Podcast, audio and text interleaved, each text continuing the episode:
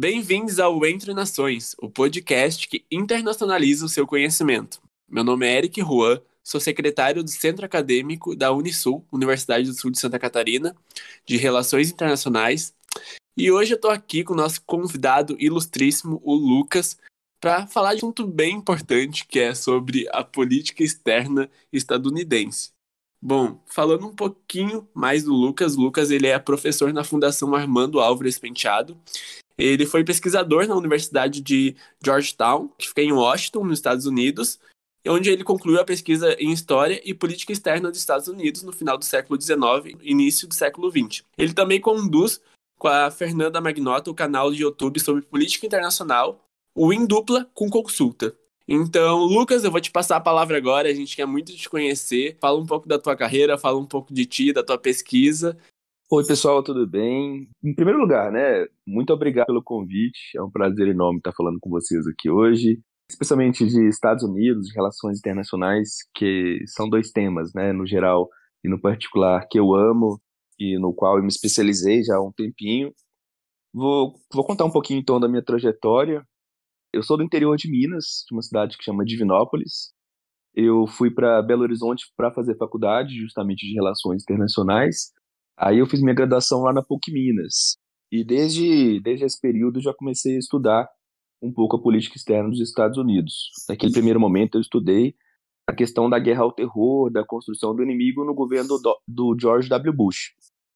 Posteriormente, eu me dediquei a tentar passar no mestrado, porque eu saquei que ali era minha minha vocação, né? Então, eu queria continuar pesquisador, eu queria eu queria ser pesquisador, queria ser professor. Aí eu me, eu me inscrevi no programa Santiago Dantas aqui em São Paulo e aí em 2011 eu vim para São Paulo começar então meu mestrado na área de concentração de paz, defesa e segurança internacional. Continuei lá no, no próprio programa Santiago Dantas, onde fiz meu doutorado, só que agora na, na concentração de instituições, processos e atores, quando minha pesquisa mudou né, da lógica do inimigo, da construção da guerra ao terror, para as questões históricas, de como que os Estados Unidos se constituíram enquanto uma nação a partir de algumas questões lá no final do século XIX e começo do século XX, com foco no final da Guerra Civil que aconteceu em 1865, como que aquele foi um marco importante. Depois também como que o marco da Guerra Hispano, da Guerra Hispano-Americana de 1898 também lançou os Estados Unidos a, uma, a ser uma grande potência reconhecida pelas demais no cenário internacional. E aí, por fim, chegando ali próximo já da Primeira Guerra Mundial. Fiz esse período né, de, de pesquisador visitante na Georgetown University, foi uma experiência muito boa. E hoje continuo enquanto pesquisador. Hoje sou pesquisador do INCT INEU, no Instituto Nacional de Pesquisa sobre os Estados Unidos, também do grupo de estudos sobre os Estados Unidos da FAP, além do, de ser administrador do Observatório do Continente Africano, que é hoje uma empreitada nova na qual eu tenho me dedicado, dedicado além do canal, se você falou, né, o Em com Consulta, em que a gente fala sobre política internacional, cultura pop, é, tudo que está conectado nessa área, assim, que mistura os dois. Pô, já deu para ter uma noção que o currículo aí é grande. Os teus conhecimentos em história e relações internacionais são bem abrangentes. É um assunto muito interessante. Eu, particularmente, me interesso muito pelo assunto uh, da questão da política externa, da questão da guerra ao terror, porque são pautas muito importantes e são bem influentes dentro das relações internacionais, né? E então, para começar o nosso assunto é, sobre a política externa dos Estados Unidos, queria te perguntar se tu pode nos interar, nos dar uma introdução de por que ela é tão importante, como é que ela se originou, é, já que é a tua pesquisa ali, e como é que ela se estende também até o campo de hoje.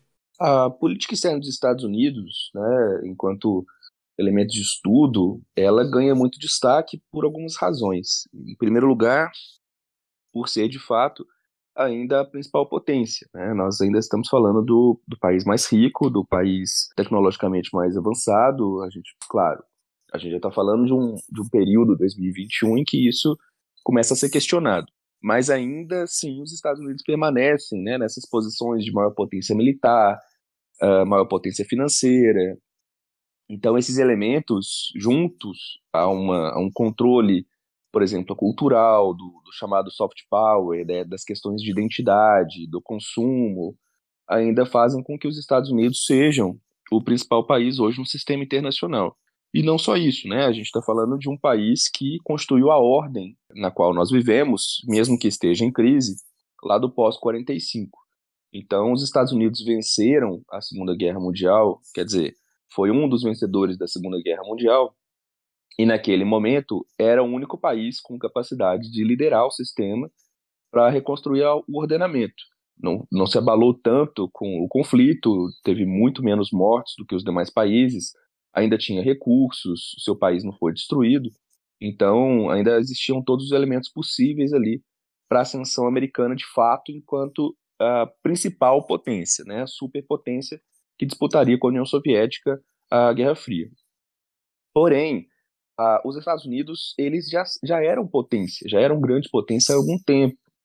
Os Estados Unidos, eles na verdade, eles adotaram no começo da, da, da República, desde a sua fundação ali em 1776, até um bom tempo, até o final do século XIX, a ideia de que eles não se enrolariam, eles não entrariam em mecanismos externos.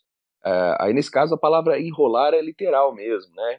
eles achavam que se enrolar, né, se, se misturar com as questões externas seria, a, a, seria o, o, na verdade, o, o que deixaria o país fraco.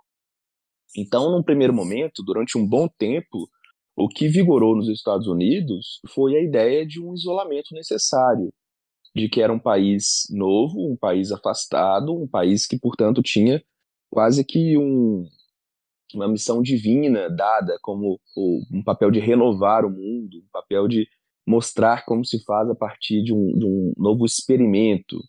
Então, a, a, noção de uma Europa, por exemplo, monárquica, católica, que né, é um continente de muitas guerras, de disputas imperialistas, os Estados Unidos olhavam para isso e mantinham-se afastados. A ideia era que eles não queriam ser corrompidos pelas ideias desses países. Eles não queriam ser corrompidos pelas noções, pela cultura, pelas propostas e da filosofia política europeias. Então, os Estados Unidos, no primeiro momento, inclusive, né, mantiveram-se afastado afastados e também colocaram o hemisfério ocidental enquanto sua área de atuação principal. Então, as Américas sempre foram a área de concentração da atuação americana durante um bom tempo. Não à toa é que é daí que surge, portanto, a doutrina Monroe, aquela que vai dizer que a América né, deve ser para os americanos, e aí há uma clara menção no sentido de que a América para os americanos, os Estados Unidos, porque o que ele está querendo dizer é: europeus não são bem-vindos, vocês fiquem fora dos assuntos aqui do hemisfério. O que não queria é, ser um recado para os demais países de que eles teriam uh, independência ou coisa do tipo, mas de que os Estados Unidos não aceitariam intervenção europeia naquele local, no continente onde eh, ele considerava ser o principal ator. A doutrina Monroe, portanto, já mostra, né, que desde, desde que lançada já em 1820, que os Estados Unidos têm interesses, né, já têm e que atuam na questão internacional, mesmo com essa ideia de um maior isolacionismo, de maior afastamento das grandes questões. Ele não se envolve, portanto, na, na, naquilo que a gente chama de construção do ordenamento. Ele não se envolve nas grandes questões de política internacional conectadas a, ao continente europeu. A atuação dos Estados Unidos, portanto, vai permanecer nesse aspecto. Por isso que é tão importante entender né, de onde vem a história dos Estados Unidos, para mostrar que o país não é que ele esteve sempre desconectado, desinteressado, mas sim que foi estrategicamente apontado por ele a necessidade de focar nas questões domésticas, em fechar o, o continente, fechar o continente no sentido de, de construção territorial do país, ou seja, era necessário garantir o, o fechamento do território do país e no continente, então eles avançaram bastante a oeste, conquistaram territórios, entraram em guerra com o México, compraram outros territórios. E esse processo, ele, quando ele chega ao fim, a, a, a grande disputa, a grande questão vai ser justamente de qual modelo vai permanecer. é, o modelo nortista, mais focado numa construção manufatureira e no trabalho livre, ou o modelo sulista, né, das, das commodities, das plantations e também do trabalho escravo. É muito importante a gente entender realmente todo o contexto e como isso abrange também a história da América, né? Porque a política externa é um dos fatores mais importantes. E agora, partindo para uma outra pergunta, a gente vê que ali, principalmente no contexto da Segunda Guerra Mundial, tem uma mudança na questão de um foco dos Estados Unidos e no, da entrada dele na, no continente europeu. Então, tu pode nos falar um pouco desse contexto e como que isso se decorreu também, porque é uma mudança de política externa e como ocorreu isso? Ali, com o final da Segunda Guerra Mundial, os Estados Unidos eles tiveram que tomar uma decisão, né? Uma decisão uh, que eles já tiveram que passar por ela antes ali na Primeira Guerra Mundial, que era de assumir os custos da estabilidade do ordenamento ou não. Durante a, o fim da Primeira Guerra Mundial, os Estados Unidos se, ex, se eximiram. Né? Eles falaram: não, a gente não, não, não tem interesse nisso, é, a gente não quer assumir os custos dessa no, desse novo ordenamento, de fazer funcionar a Liga das Nações e assim por diante. No caso da Segunda Guerra Mundial, o que aconteceu é que os Estados Unidos já eram um país mais maduro no sentido militar, no sentido econômico, e a expectativa em cima dele para que ele, inclusive, assumisse essas funções de construtor, da, de construir a ordem, tem muito a ver com a ausência de outros atores que o pudessem também. Nenhum outro autor tinha, nenhum outro ator tinha o poder necessário para tanto. Então, os Estados Unidos eram o único com recursos né, capazes de ajudar na reconstrução uh, desse ordenamento. E no sentido, quando eu falo de reconstruir ordenamento, é justamente sair de um período da, da luta contra o nazifascismo e que o outro lado também era o comunismo, ou seja, os Estados Unidos deveriam liderar o processo de construção de um ordenamento democrático, liberal, capitalista. É, pelo menos na perspectiva do ideário, era essa a proposta. Então, quando ele assume essa posição, ele o faz também por interesses próprios. Não, não, há, não há interesse dos Estados Unidos em permanecer um país rico, isolado, no meio de uma série de países destruídos, em que ele não teria praticamente aliados nenhum. Então, reconstruir a Europa, na verdade, faz parte do interesse dos Estados Unidos, em primeiro lugar, para evitar que a União Soviética se aproximasse, conquistasse e ganhasse eleições naqueles países, porque já estava acontecendo, como foi o caso da crise na Grécia e na Turquia, a vitória de partidos comunistas na Itália e na França. Além disso, a construção de regimes e organizações internacionais, como foi o caso da ONU, o regime de comércio com o GATT, a, além de outras instituições nesse sentido, para tentar aplacar um pouco a disputa, né, a competição no sistema internacional, a pressão exercida pela anarquia do sistema, e por isso ele adotou essa política externa uh, um pouco mais ativa. Um pouco mais é um eufemismo, né? Mas bem mais ativa, na verdade. Né? Uma política externa que assumiu os custos da reconstrução com o Plano Marshall, adotou uma série de medidas para construir um ordenamento baseado em regras, princípios, normas e procedimentos mais claros. É nesse momento, então, que os Estados Unidos vai emergir enquanto superpotência. Não que ele não tivesse o poder de fazer isso antes, mas, novamente, né, ele optou, né, foi, foi estrategicamente escolhido para eles. Naquele momento, eles acharam que esse, essa era a, estratégia principal de se abster. E aí, depois, eles não tiveram nem escolha. A reconstrução do pós-Segunda Guerra Mundial passava pela liderança dos Estados Unidos. Bom, Lucas, acho que como tu mencionou bastante também, o, a política estadunidense também ela é conhecida muito pelas doutrinas, como a doutrina Monroe, Plano Marshall, e também tem a Conferência de Bretton Woods, que também contribuiu um pouco para essa expansão desse, desse ideário liberal estadunidense, certo? Sim, sem dúvida. A gente tem que pensar que as instituições, a atuação da política externa, tudo isso vem carregado de ideias, de valores, de noções sobre o que deve ser, como devem ser as coisas, né? Ou seja, há um grau muito forte de normatividade. Então, quando nós pensamos nos Estados Unidos, eles são um país capitalista, liberal, e essas instituições e esses processos né, do capitalismo e do liberalismo, eles seguiram os Estados Unidos enquanto o país criou as instituições daquele período. Bretton Woods é um bom exemplo, justamente por causa da criação do Fundo Monetário Internacional e do que viria a ser o Banco Mundial, além do próprio regime de comércio, o GATT. Essas instituições todas elas vão ser pautadas em uma lógica de controle da balança de pagamentos, de tentativa de aumentar a liquidez dos países, de financiamento de projetos, de reconstrução, de desenvolvimento, etc. Mas tudo baseado nas ideias, nos valores e naquilo que os Estados Unidos consideravam para a época o ideal. Tanto que houve uma discussão na, é, é, naquele contexto entre representantes do Reino Unido e representantes americanos em que os representantes britânicos uh, propuseram a ideia de uma moeda única para o mundo, de um controle ainda maior, de uma tentativa de, de, uma, de um controle econômico, né, uh, pelos estados de uma forma multilateral mais ampla.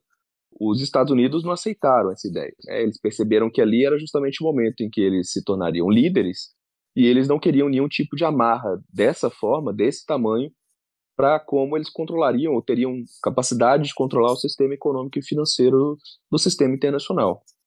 Então, sim, essa perspectiva liberal, né, ela vai ser tanto vista tanto na questão econômica quanto na política. Quando os Estados Unidos propõem é, um conjunto de regras e leis, a questão do direito internacional que vai ser utilizado, a Carta das Nações Unidas, é, todos esses elementos vêm carregados com uma filosofia política, né, liberal muito forte e é a expressão justamente do país hegemônico, que, é que são os Estados Unidos. O, eles reconstruíram a, o ordenamento, fizeram esse ordenamento à sua, sua semelhança completamente. E isso, obviamente, também está ligado aos interesses do próprio país. Não há nenhum tipo de altruísmo nessa construção. muito interessante saber todo esse contexto histórico e como essas conferências, os planos, são tão importantes para a gente entender todo o complemento dentro dos outros continentes. E agora, partindo um pouco para a atualidade, a gente vê que ano passado, principalmente, as eleições norte-americanas elas foram bem exaltadas, com vários contextos. Teve a invasão do Capitólio. Então, eu queria te perguntar mais sobre o contexto dessa transição do uh, Donald Trump para o Biden e como é que funciona a política externa dos Estados Unidos dentro desse contexto? Tu acha que ela vai mudar muito do que era para o Donald Trump ou como que foi do Obama para o Trump e agora para o Biden? Então tu podia relacionar um pouco desse contexto atual? Sim, é, bom, a transição do Donald Trump para o governo do Joe Biden foi extremamente delicada, né? Foi um momento muito atípico em termos de história dos Estados Unidos, da política americana. Não quer dizer que antes, na história dos Estados Unidos, a gente não tenha tido uh, problemas em eleições, questões de fraude, de corrupção, questões relacionadas à morte de indivíduos e ter que assumir o vice. Isso aconteceu em alguns momentos da história dos Estados Unidos. Mas nesse caso, o que a gente tinha era a pessoa que já era presidente assumindo posições golpistas, assumindo posições extremamente uh, sensíveis e que colocavam em jogo todo o sistema político eleitoral dos Estados Unidos. Donald Trump ele era um, populista de extrema direita, né? Ele era um nacionalista, na verdade um, um supremacista branco também em certa medida por tudo que ele falou, ele apoiou. Então ele sai muito das expectativas do que viriam a ser um presidente dos Estados Unidos no mundo atual. Né? A gente saiu ali do presidente Barack Obama, que tinha uma perspectiva mais liberal, tradicional, um respeito maior a certas questões, a, em relação às minorias, por exemplo. E a gente foi para um governo de uma pessoa com uma visão completamente deturpada de sociedade, né, com, com apoio de grupos neofascistas, de supremacistas brancos. Então a gente teve um período de decadência. A gente, isso mostra, na verdade, né, um momento de decadência muito grande uh, de uma série de elementos normativos, de valores, uh, de princípios dos Estados Unidos há uma polarização gigantesca no país. Polarização que, que é difícil de ser consertada, porque a gente está falando de um grupo de republicanos que tem tomado uma parte da população que é conspiracionista, negacionista e que não aceita coisas básicas como a própria ciência, né? vacinação, por exemplo. Ao passo que nós temos um, um lado cada vez mais à esquerda no Partido Democrata que tenta se estabelecer junto às minorias, estabelecer junto a questões mais identitárias, tentando justamente avançar naquilo que o outro lado mais rejeita. Então, o que nós tivemos foi uma transição complicada, em que Joe Biden, eh, a gente teve invasão do Capitólio, a gente teve uma série de elementos ali de tentativa de evitar com que o Joe Biden fosse, de fato, presidente, fosse empossado. Com essa mudança, nós tivemos, sim, um giro muito grande em termos de política externa. Em primeiro lugar, o, o, o governo Joe Biden, os Estados Unidos, eles buscaram reconstruir as credenciais do país, né, como a gente fala. Isso porque o governo Trump foi responsável, ou foi uh, acreditado por ser um governo que violava direitos humanos uh, em relação às questões de migração, em relação às questões de gênero, em relação às questões das leis e, e proteção a pessoas LGBTQIA+, em relação a refugiados. Então, há uma série de elementos uh, em que o governo Trump foi extremamente invasivo ou simplesmente uh, conivente com ações que desrespeitavam essas pessoas. Foi um governo que foi extremamente racista, né? A gente pode falar isso uh, diretamente, não tem que ter meias palavras, porque é um governo que apoiou o supremacismo, né? Supremacismo branco. Então, o Joe Biden, na agenda dele, vem alguns desses elementos. O, o primeiro, né, desse sentido de renovar as credenciais, é numa, numa demonstração de que os Estados Unidos eles retomam a tradição liberal, eles retomam a perspectiva uh, de atuação multilateral e o mais importante, ele retoma sua participação nas grandes organizações internacionais. Trump saiu de uma série de acordos, de algumas organizações, algumas efetivamente ele conseguiu, outras não, mas o, os Estados Unidos eles então vão reaver o seu espaço, né, a sua atuação na, no, na própria ONU, na Assembleia Geral, no Conselho de Segurança, vão se afastar de países de extrema direita em votações importantes na Assembleia Geral, coisa que o Brasil ainda faz, por exemplo, próximo de da Hungria, da Polônia, em algumas votações que são surreais quando a gente pensa em termos de direitos uh, das mulheres, em equilíbrio uh, dos direitos de gênero.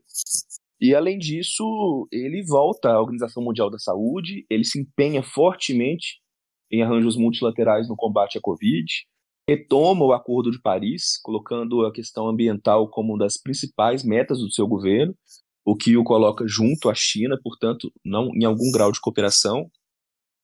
E uh, hoje mantém, portanto, né, a ideia de liderança, se reaproximando de parceiros tradicionais como os países europeus, retomando, portanto, a ideia de um desenvolvimento conectado com o comércio internacional e não o fechamento protecionista do Donald Trump. Então, esse seria um panorama mais, mais amplo. Porém, existe sim uma linha de continuidade. Em relação à questão da China, a forma como se lida mudou, mas o conteúdo, no sentido de uma disputa muito forte entre os dois, permanece. Então, essa questão da guerra comercial, da disputa com a China, essa disputa já hegemônica, né, da ascensão chinesa, ela permanece e vai continuar. Joe Biden ele sempre foi muito ferrenho na sua disputa, na, na forma como ele via a China. Isso não mudou agora também não. Bom, Lucas, é muito interessante essa tua análise, principalmente pela questão da, do Trump ser um supremacista, apoiar várias pautas de preconceito, e vários pesquisadores também fazem uma análise disso, né? Como as democracias morrem, principalmente ali dos pesquisadores de Harvard, eles mostram esse lado é, da ascensão do Donald Trump e o que, que fez eles atingir esse patamar de ser louvado dentro dos Estados Unidos, né? E uma coisa que tu comentou sobre o Brasil, agora indo nesse ponto, eu queria te perguntar. É, as relações Brasil e Estados Unidos, a gente sabe, assim, principalmente dentro do campo das relações internacionais, que tem uma história bem grande, né? Então, como se mostra esse contexto antigo e atual ao mesmo tempo? É, tu poderia falar um pouco para a gente sobre essa relação Estados Unidos e Brasil? A, a relação Brasil-Estados Unidos ela tem que ser percebida de uma forma ampla primeiro, né? Ou seja, vamos analisar como é que foi no geral. Brasil e Estados Unidos sempre tiveram boas relações no geral, algumas rusgas, alguns problemas. Então a gente teve é, essa, essa linha de atuação com os Estados Unidos oscilando aqui e ali, mas nunca no sentido do rompimento ou coisa do tipo. Historicamente, inclusive, os Estados Unidos vão ser um dos principais países a reconhecer uh, o Brasil quando é, se torna independente, depois se torna também republicano. Então, a gente sempre teve essa, esse grau de proximidade. Os Estados Unidos, até pouco tempo, é, era nosso primeiro principal parceiro comercial, isso durante séculos, até que a China ultrapassou, se não me engano, ali por to, em torno de 2011. Então, essas relações, pelas questões hemisféricas, pela questão, pelas questões hegemônicas, pela localização geográfica, isso tudo facilitou, fez com que os Estados Unidos sempre estivessem muito próximos da nossa política externa, dos nossos interesses, seja por meio de uma aproximação, seja por meio de, uma, de um certo afastamento em que a gente buscava outros parceiros. Então, o Brasil, em geral, ele teve ou um alinhamento, né, um alinhamento no sentido de se alinhar diretamente aos interesses americanos, e esse alinhamento ou ele foi ideológico, no sentido de que a gente seguia a cartilha dos interesses americanos à risca, colocando os interesses deles acima dos nossos, ou foi um alinhamento mais pragmático, em que a gente buscava alinhar nossos interesses com os americanos, mas garantindo a nossa parte, garantindo nossos interesses também. Esses, essas duas formas de alinhamento, elas vão variar ao longo do tempo, junto ainda com uma perspectiva mais globalista da nossa política externa, o chamada de universalista, que tende a ser o contraponto ao alinhamento. Historicamente, o, o Brasil ele teve poucos momentos de alinhamento ideológico, de fato. Né? O governo Dutra, a, a, a gente pode pensar também no, no, governo Costa e Silva, a gente tem o governo Collor uh, e o governo Bolsonaro. Né? Esse foi o único dos governos mais recentes que teve um alinhamento ideológico total, né, de colocar uh, os Estados Unidos, os interesses americanos, acima dos interesses brasileiros em termos de, de uma perspectiva ideológica, das relações mais amplas com os demais países, na, nas normas, nas regras, etc. Então, dito isso, o que a gente percebe é que o, o, Brasil, ele sempre, na verdade, o Brasil sempre buscou alguma forma de tentar garantir os seus interesses, mas em alguns pontos, em alguns momentos, esses interesses foram alinhados, na verdade, com os interesses dos Estados Unidos. Para além dessa questão, a gente percebe que em outros a gente foi muito pragmático, né? com Barão do Rio Branco, com Getúlio Vargas. Ah, nós tivemos também a política externa independente, que buscou se afastar dos Estados Unidos buscar novos parceiros, ou mesmo ali durante a ditadura, em que a gente oscilou entre um alinhamento pragmático, alinhamento ideológico, e uma perspectiva mais universalista. Nos governos mais recentes, o que a gente percebeu foi que os Estados Unidos, na década de 90, tiveram uma aproximação muito forte, e a gente olha ali para o governo Collor, principalmente, em razão de uma série de questões conjunturais, né? na verdade, melhor dizendo, estruturais do próprio sistema internacional. O fim da Guerra Fria significou que os Estados Unidos saíram vencedores. Né? Eles foram a única superpotência restante, portanto, o que surgiu dali é o que o Fukuyama fala, muito erroneamente, né, de o fim da história, a ideia de que a democracia, o capitalismo e o liberalismo venceram. Portanto, não há outra perspectiva a ser seguida, a ser entendida, a ser buscada. Isso também foi entendido a partir do que é chamado e construído como Consenso de Washington, da qual participaram vários países, né, que as medidas deveriam ser esta de uma maior liberalização. Então, o governo brasileiro, na época, com a política externa do governo Collor, adotou essa liberalização total. Abertura comercial, diminuição do Estado, uh, privatizações, isso, né, essa cartilha, na verdade, ela vai se seguir ali ainda até o governo Fernando Henrique. O que tem-se depois é a, perce a percepção de que os Estados Unidos são, de fato, a principal potência, mas não a única. Né? Começa a surgir, então, uh, uma pequena formação multipolar, com a Rússia retomando parte do seu poder, com a União Europeia ascendendo, com a China ascendendo, com a, própria Índia se tornando um país importante, com a relevância hoje de países como Arábia Saudita e Turquia. O que, que isso foi mostrando para a gente? Né? Com a formação do próprio BRICS ao longo do tempo, que os Estados Unidos eles têm um poder muito forte de determinar as relações com o Brasil, mas que o Brasil tem alternativas. Então, já no governo Lula e também no governo Dilma, a, nós podemos perceber que as relações do Brasil com os Estados Unidos elas vão oscilar mas elas mantêm-se muito boas. O que diferencia, em geral, para outros momentos é que nós vamos buscar uma política externa mais universalista. Ou seja, nós vamos buscar uma política externa que atenda aos nossos interesses de uma forma mais ampla. O interessante disso tudo é que esse período é justamente o período em que a gente tem a chamada guerra ao terror. E a guerra ao terror lá nos Estados Unidos fez com que o país focasse suas atenções no Oriente Médio, no Afeganistão, no Iraque, etc. Isso permitiu ao Brasil ter uma relação, por incrível que pareça, muito positiva. Por quê? A ideia era que o Brasil, enquanto maior país aqui da região, né, uh, um país emergente mais importante aqui da América do Sul, ele ganhou, na verdade, a condição de buscar de uma forma mais ampla os seus interesses na própria América do Sul, porque os Estados Unidos não tinham interesse em mudar o foco das suas atenções. Então vai ser nesse momento que o Brasil vai ter uma política externa muito tranquila com os Estados Unidos. O, o George W. Bush e o, e o presidente Lula, por exemplo, tinham relações muito boas.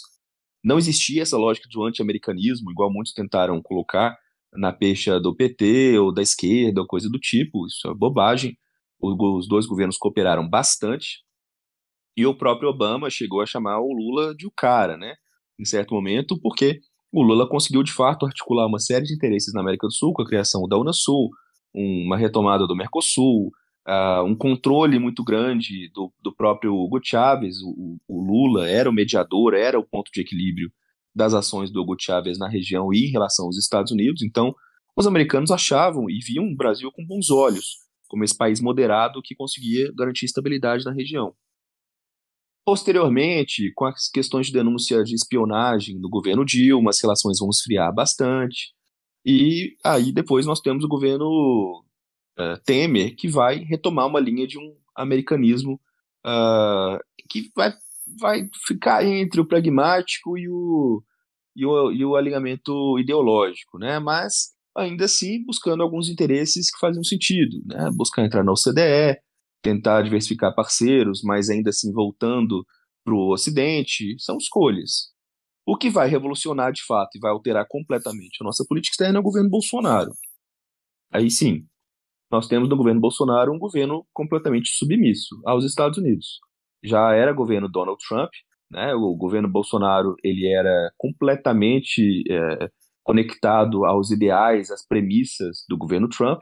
Então aqui nós estamos falando de um governo uh, de inspiração neofascista, nós estamos falando de um governo de inspiração de supremacistas brancos, de um governo populista, de extrema-direita, uh, que olha para o mundo enquanto uma conspiração.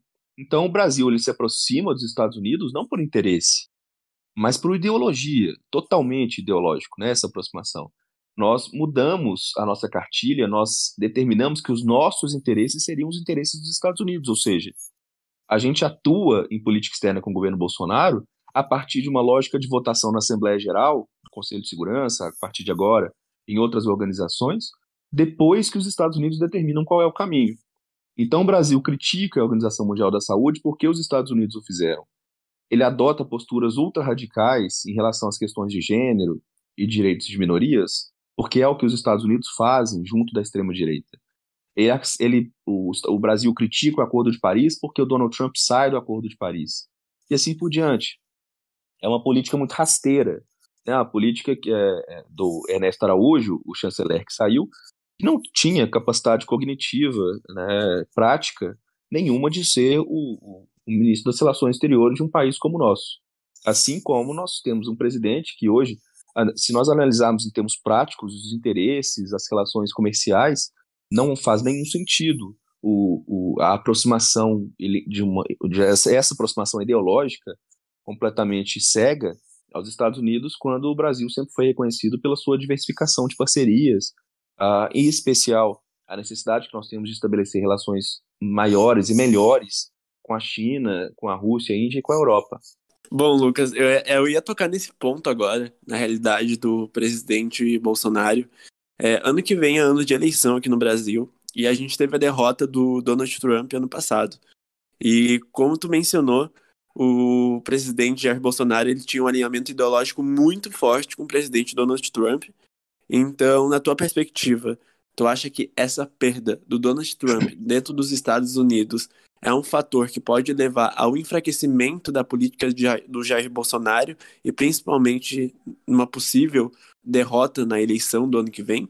Eu não, eu não diria que, que é uma relação direta, né? que a gente teria uma, uma relação de causalidade. Mas eu posso dizer, né, de acordo com o meu entendimento, uh, que a política externa brasileira ela se enfraqueceu.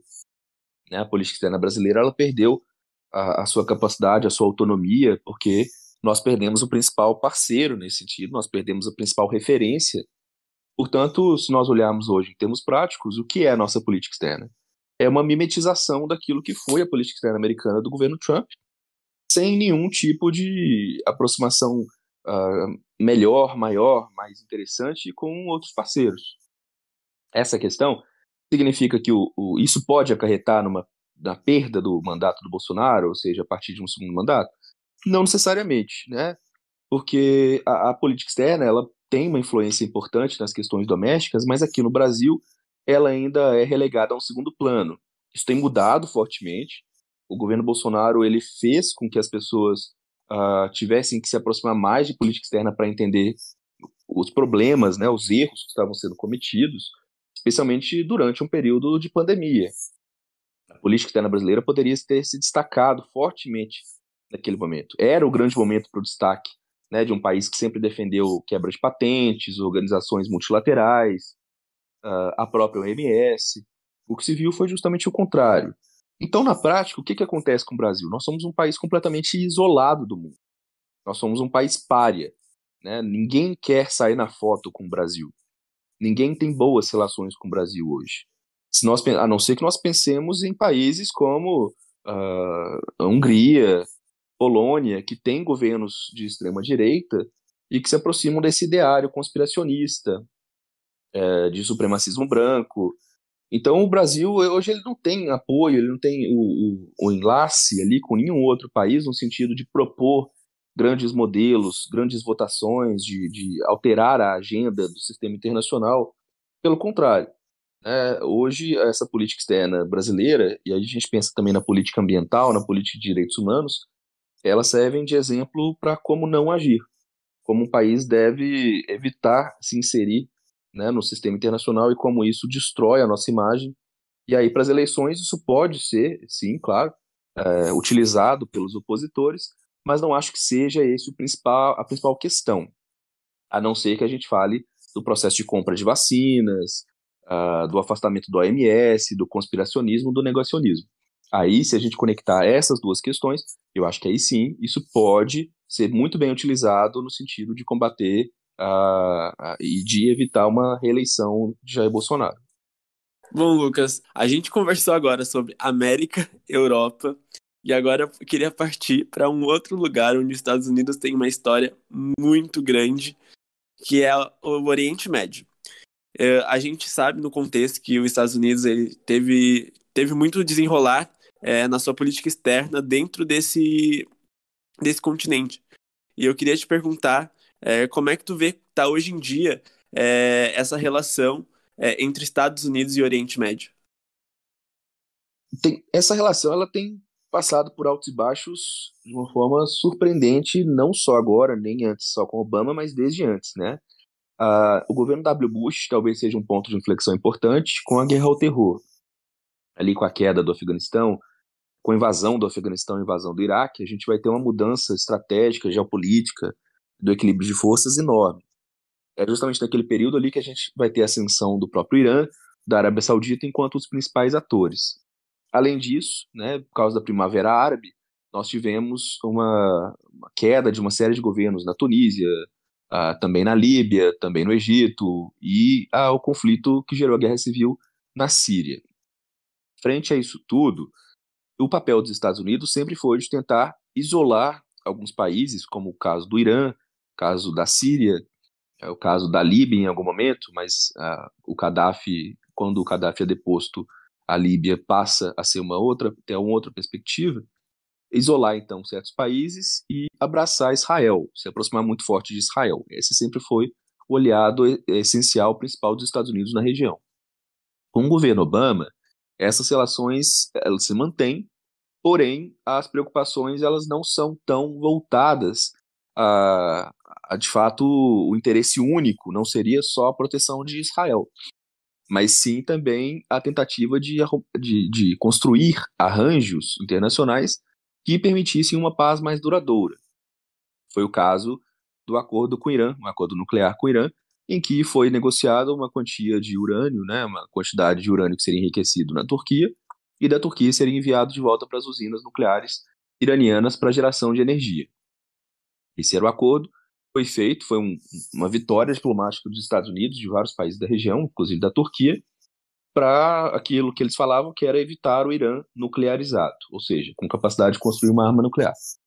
O governo Trump, ele uma das primeiras coisas que ele faz é sair desse acordo, denunciar esse, esse acordo e falar que o Irã, independentemente de qualquer coisa, vai construir armas nucleares e, portanto, o Irã precisa ser coagido de alguma forma. Nós vamos ter ainda um episódio em que um general iraniano vai ser morto, vai ser atacado pelos Estados Unidos em território iraquiano. O que, que nós percebemos disso tudo? Que as relações do Oriente Médio em geral com os Estados Unidos não são tão positivas. Nós temos hoje a atuação dos países árabes em geral e dos demais países muçulmanos ali na região. Se nós olharmos hoje o Iraque, né, hoje o Iraque é um país que não quer tropas americanas, que pediu e exigiu a saída dessas tropas. O Afeganistão, mesma coisa. E hoje em dia, o que a gente tem é os Estados Unidos tendo que negociar com o Talibã para uma certa estabilidade no Afeganistão. Se nós olharmos hoje para a Turquia, ela, mesmo fazendo parte da OTAN, tem se aproximado muito mais de outros países ali da região e também da própria Rússia e da China para buscar certos interesses em contraponto aos interesses americanos. Israel, portanto, mantém-se isolada nesse contexto, mas os Estados Unidos, pelo menos, conseguiram uma parte, né, um pouco uh, de um processo, de, iniciar um processo de paz novo entre a Arábia Saudita, Jordânia, Líbano, Egito e, e o próprio Israel, como forma de tentar mostrar que ali existe Uh, e os países do Golfo, né? Para além também do uh, que a gente está falando dos Emirados Árabes, etc., para tentar criar ali uma área nova de, de atuação conjunta frente ao que seriam os interesses iranianos, os interesses turcos, aos interesses de outras potências. Então, o que a gente percebe é que a relação da Arábia Saudita com os Estados Unidos ela é muito fluida, ela melhora e piora muito rapidamente, a depender de, do que, que os Estados Unidos propõem em termos de cooperação com os países da região. Hoje, a, com a questão da Síria com a questão do Iraque, a questão dos curdos, a Turquia se coloca como um dos principais atores da região, inclusive por causa das questões dos refugiados, né?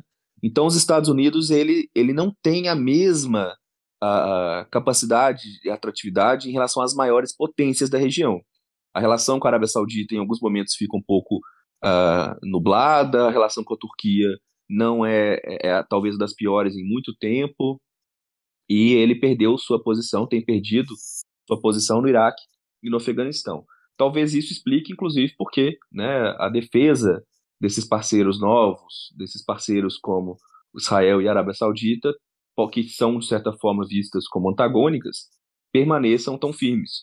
Né? Há um interesse, há uma questão de interesse coletivo aí desses países em manter a estabilidade e uma contraposição aos demais. Então, hoje o que a gente percebe é que os Estados Unidos enfrentam um, uma, uma situação muito complexa no Oriente Médio, para dizer o mínimo, né? Bom, Lucas, e agora partindo aqui para a pergunta final, depois dessa super analogia que tu fez entre vários continentes, o Brasil e os Estados Unidos, os Estados Unidos e a Europa, eu queria te perguntar agora na questão da Ásia, é um país que já foi bastante mencionado aqui na realidade, que é a China.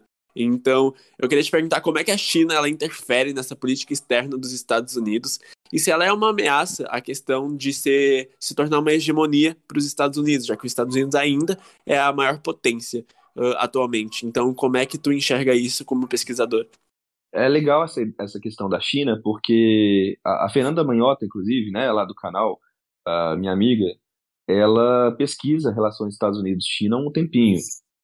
E o que ela né, o que ela me conta, o que eu li das coisas dela, é justamente a ideia de que os Estados Unidos foram tentando conter a China de várias formas distintas, e hoje eles percebem que essa contenção ela precisa ser um pouco mais assertiva, ela precisa ser um pouco mais clara, né? E o Joe Biden encarna isso. O governo Obama ele tentou fazer uh, no governo Bush era a ideia de que não eram inimigos, né, que eram que poderiam ser uh, que estavam que eram competidores. No governo Obama a ideia de que existia uma rivalidade, mas ela poderia ser contornada, trazendo a China para o sistema internacional.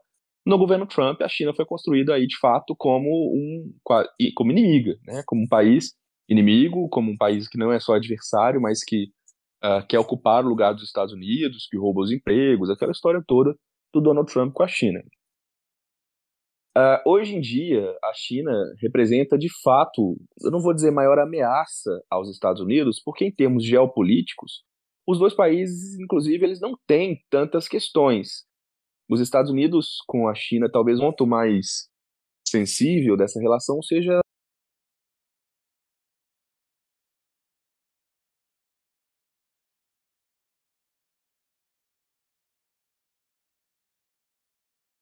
a, a clara incapacidade de aceitar Taiwan seja um país independente,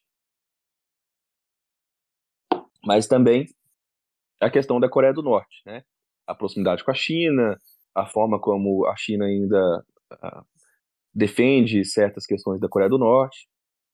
Fora isso, a gente percebe que essa disputa é muito mais no sentido da tecnologia, do mercado financeiro, das relações comerciais.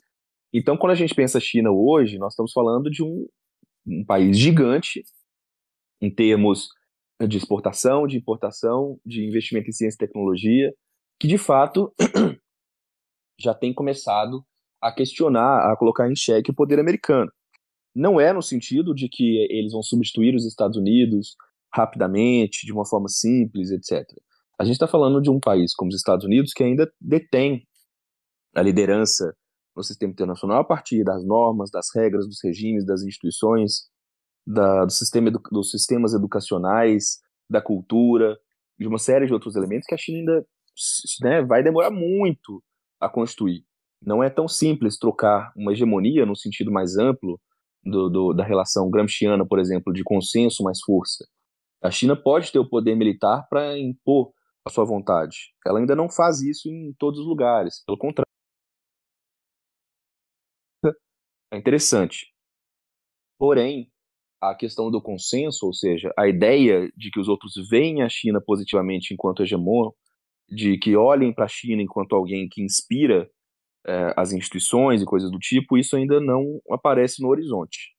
Por isso que essa disputa entre os dois países, ela vai permanecer, ela vai ser uma disputa geopolítica futuramente mais ampla e também a continuação de uma política comercial, financeira uh, o tempo todo sendo questionada e construída, mas aí entra justamente os novos parceiros, né, e os novos outros países. A gente está numa formação de mundo uh, em torno de uma que está se direcionando uma multipolaridade. A Rússia tem ganhado destaque novamente, a China é um país extremamente importante e que tem sim um plano né, de ascensão, que tem um plano de, de entrar no sistema internacional e ser visto como uma das superpotências junto aos Estados Unidos, talvez outros países. E o caso da Índia também, que coloca um, um, uma variável super interessante nas relações ali do continente asiático, sem esquecer da própria União Europeia, sem esquecer de países como a Arábia Saudita, Turquia, que hoje tem ganhado um destaque enorme também nas relações internacionais e na estabilidade ali uh, do continente asiático. Bom, Lucas, acho que a gente conversou bastante, a gente conseguiu abranger bastante assunto sobre a política externa dos Estados Unidos. É uma pauta muito grande, acredito que daria para ficar conversando aqui o dia inteiro sobre isso. Mas, primeiramente, a gente queria te agradecer pela tua disponibilidade é o nosso centro acadêmico agradece de coração, muito mesmo, por tu estar tá aqui dando essa super palestra aqui nesse podcast pra gente, nos explicando todos esses conceitos dos Estados Unidos. São muitos anos de pesquisa, é, a gente vê isso claramente nas tuas falas. Então, muito obrigado mesmo pela tua disponibilidade por estar aqui com a gente hoje, tá bom? Quem quiser te achar ou procurar teu canal, é, pode falar como é que faz para te achar, como é, qual é o nome do teu canal, teu Instagram, LinkedIn, enfim. Claro, bom, em primeiro lugar, obrigado pelo convite, é um prazer enorme falar com vocês. Gosto muito de falar com os centros acadêmicos, diretórios acadêmicos, que eu acho que essa forma de organização dos alunos é essencial, é super importante, especialmente no mundo, no momento em que a gente está vivendo. É, Para me achar, né, no o meu especificamente, meu Instagram é lucasqw1987, só procurar por Lucas Leite, eu acho que vai achar, tranquilo. Uh, eu falo mais no Twitter, que é o Lucas AB Leite, então procurando por Lucas Leite, Lucas AB Leite também vocês me acham. E pelo canal, né? O canal vocês vão achar no youtube.com.br em dupla com consulta, no Instagram também, arroba em dupla com consulta, no TikTok agora também, arroba em dupla com consulta, e no Twitter com dupla. Então essas são as principais redes que a gente está usando agora. Então, galera, encerrando esse super podcast de hoje com esse pesquisador incrível que é o Lucas Leite, é, agradecemos a todos os ouvintes que ficaram até aqui e ouviram essa super palestra. Então, ficamos aqui com o podcast Entre Nações, o podcast que internacionaliza o seu conhecimento. Até a próxima. Até, tchau, tchau.